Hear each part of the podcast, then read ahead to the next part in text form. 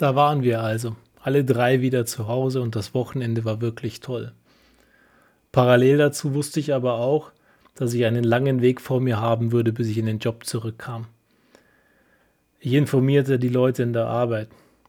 Irgendwie war es mir wahnsinnig wichtig, auch dort für Klarheit zu sorgen. Ich informierte sie erneut, weil ich sie schon einige Wochen zuvor informiert hatte, dass sie davon ausgehen sollten.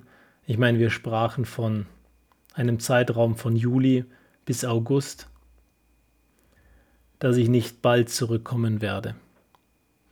Im August hatten wir sie anfangs schon informiert, dass sie sich darauf einstellen sollen, dass es zwei bis drei Monate dauern wird, bis ich wiederkommen werde. Nur dieses Mal informierte ich sie auf eine andere Art und Weise. Ich sagte, stellt euch darauf ein, dass ich nicht zurückkomme. Ich weiß nicht, ob es klappen wird, auch wenn das Wochenende sehr positiv lief. Und vor allem stellt euch darauf ein, dass ich auf keinen Fall dieses Jahr zurückkommen werde. Das ist frustrierend, wenn du parallel versuchst, wieder auf die Beine zu kommen. Und auf der anderen Seite dennoch nur fair. Deinen Kollegen gegenüber, deinem Arbeitgeber gegenüber. Mir war wichtig, dass sie sich darauf einstellen, dass es dauern wird. Weil wenn sie sich darauf einstellen, können sie andere Maßnahmen einleiten, als wenn sie davon ausgehen, dass es nur ein paar Wochen oder ein paar Tage dauert, bis du wieder da bist. Also war mir klar, ich muss ihnen Bescheid sagen. Ich habe gerade durch die Fotos geschaut, die wir damals gemacht haben. Und da kam damals die Krankmeldung für den nächsten Monat rein. Und diese Krankmeldung mit dem nächsten Monat war trotzdem irgendwie eine gewisse Mogelpackung. Weil wir wussten, naja gut, vier Wochen werde ich wieder brauchen. Auf der anderen Seite war uns auch klar, dass ich in den vier Wochen auf keinen Fall zurückkommen werde und in der Form zurückkommen werde, dass ich ansatzweise in der Lage wäre, meinen Job zu machen. Aber uns war klar, die Krankschreibung braucht es und es muss vorangehen. Es muss weitergehen. Also waren wir da zu Hause mit diesem Wochenende, an dem es vermeintlich ganz gut war. Zumindest gefühlt war es großartig. Und da war dieser Montag. Ich sollte mal wieder zum Arzt fahren. Mal wieder Blutwerte nehmen lassen. Mal gucken, wie der Bilirubin sich so entwickelt hat. Wie es im Allgemeinen mit meinem pfeiferschen Drüsenfieber so aussah. Eigentlich war ich zuversichtlich, weil ich mir dachte, naja, im Verhältnis, die letzten zwei Wochen waren zwar wahnsinnig stressig, aber jetzt sind die Mädels wieder zu Hause. Sollte doch ganz gut sein. Ich fühlte mich auch soweit in Ordnung. Also fuhren wir zum Arzt, wir nahmen mal wieder Blut ab und ich fuhr zurück nach Freising. Beziehungsweise ich wurde gefahren, weil fahren konnte ich ja nicht wirklich. Also brachten mich meine Eltern zurück. Und dann war ich da wieder zu Hause bin ins Bett gegangen an dem Abend und am nächsten Morgen, als ich aufgewacht bin, war soweit auch alles gut. Ich fühlte mich soweit topfit. Dachte mir großartig. Dann kannst du hier heute mal anpacken und ich fühlte mich so zuversichtlich, dass ich den Nintendo anschaltete. Super Mario. Weil ich mir dachte, naja, vielleicht hast du wenigstens beim Super Mario Spielen keine komischen Gefühle. Und es lief gut. Es war der erste Tag, wo ich mal wieder spielen konnte. Das fühlte sich wirklich gut an. Ich konnte ganz normal spielen und es hat einfach funktioniert. Keine Aussetzer, keine Probleme. Ich glaube, ich war über dem Berg. Und dann klingelt das Telefon. Mein Hausarzt war dran mit dem Befund von meinen Blutwerten. Sein Kommentar war, weißt du was, Flo, Bilirubin über 15 ist problematisch. Ab da sagt man Hirnhautentzündungen, Probleme, bleibende Schäden werden entstehen. Dein Wert ist weit jenseits der 15. Er ist bei 27.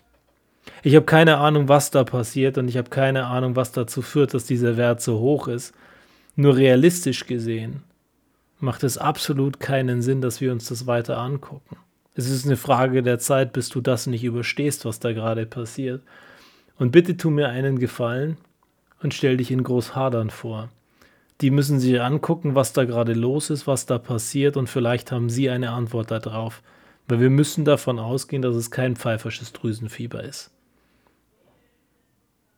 Ich war schockiert. Was heißt das? Du sollst dich in Großhadern vorstellen? Sollst du da hinfahren und sagen, hallo, hier bin ich, wer möchte mich mal gerne angucken? Ich hatte keinen Plan, wie das funktioniert. Ich habe gerade nachgedacht, das stimmt so nicht. Wir waren an dem Montag bei dem Arzt, der guckte meine Augen an und er sagte, deine Werte scheinen nicht gut zu sein. Wenn der Bilirubin über 15 ist, ist das problematisch. Ich weiß nicht, was dein Wert ist. Du musst dich in Großhadern vorstellen. So war es damals wirklich. Wir bekamen erst den Tag drauf den Anruf mit der Hiobsbotschaft.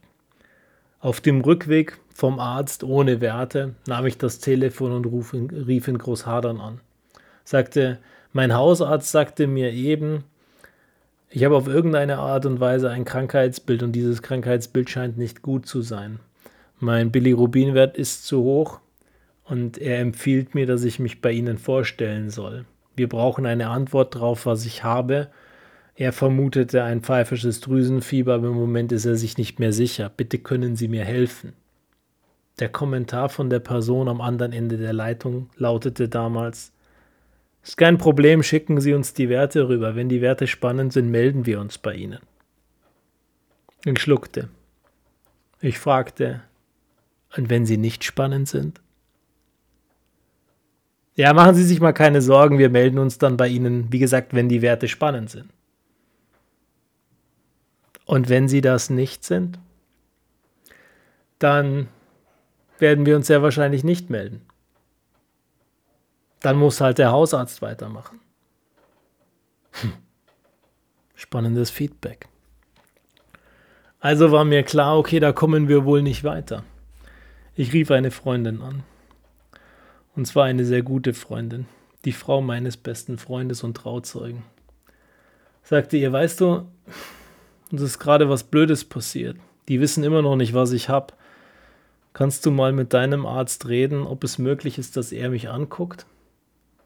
Er ist doch auch führender Experte, was innere Medizin betrifft und vielleicht sieht er irgendwas, vielleicht kennt er irgendwas, was mir helfen könnte. Ich soll mich in Großhadern vorstellen, die haben nicht mal Bock auf mich. Die sagen, die melden sich, wenn die Werte spannend sind. Ich habe panische Angst davor, dass die Werte nicht spannend sind. Und dann kam eben dieser Tag danach. Glücklicherweise sagte sie am Vortag bereits, hey, ganz ehrlich, kein Problem, ich rede mit ihm, Vielleicht kannst du einfach reinrutschen zwischendrin. Ehrlich? Auch das ist falsch. Ich merke, wie lückenhaft ich mich an da verschiedene Dinge erinnere. Wir sind damals an dem gleichen Montag noch nach, ins Klinikum gefahren zu ihr und zu ihrem Arzt und die haben erneut Blutwerte genommen. Der, der Blutwert von unserem Hausarzt damals war bei um die 17. Der Blutwert dann später im Klinikum war jenseits der 30. Beide wussten wir damals ja nicht.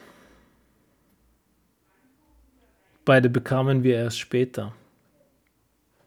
Und als wir am Tag drauf dann die Werte bekamen und er mich anrief und sagte, hey, deine Werte sind derart beschissen, bitte, bitte stell dich unbedingt vor oder bitte fahr ins Klinikum und lass dich durchchecken, rief ich im Klinikum an und im Klinikum sagte mir, naja, deine Werte sind fast bei 30, bei 27.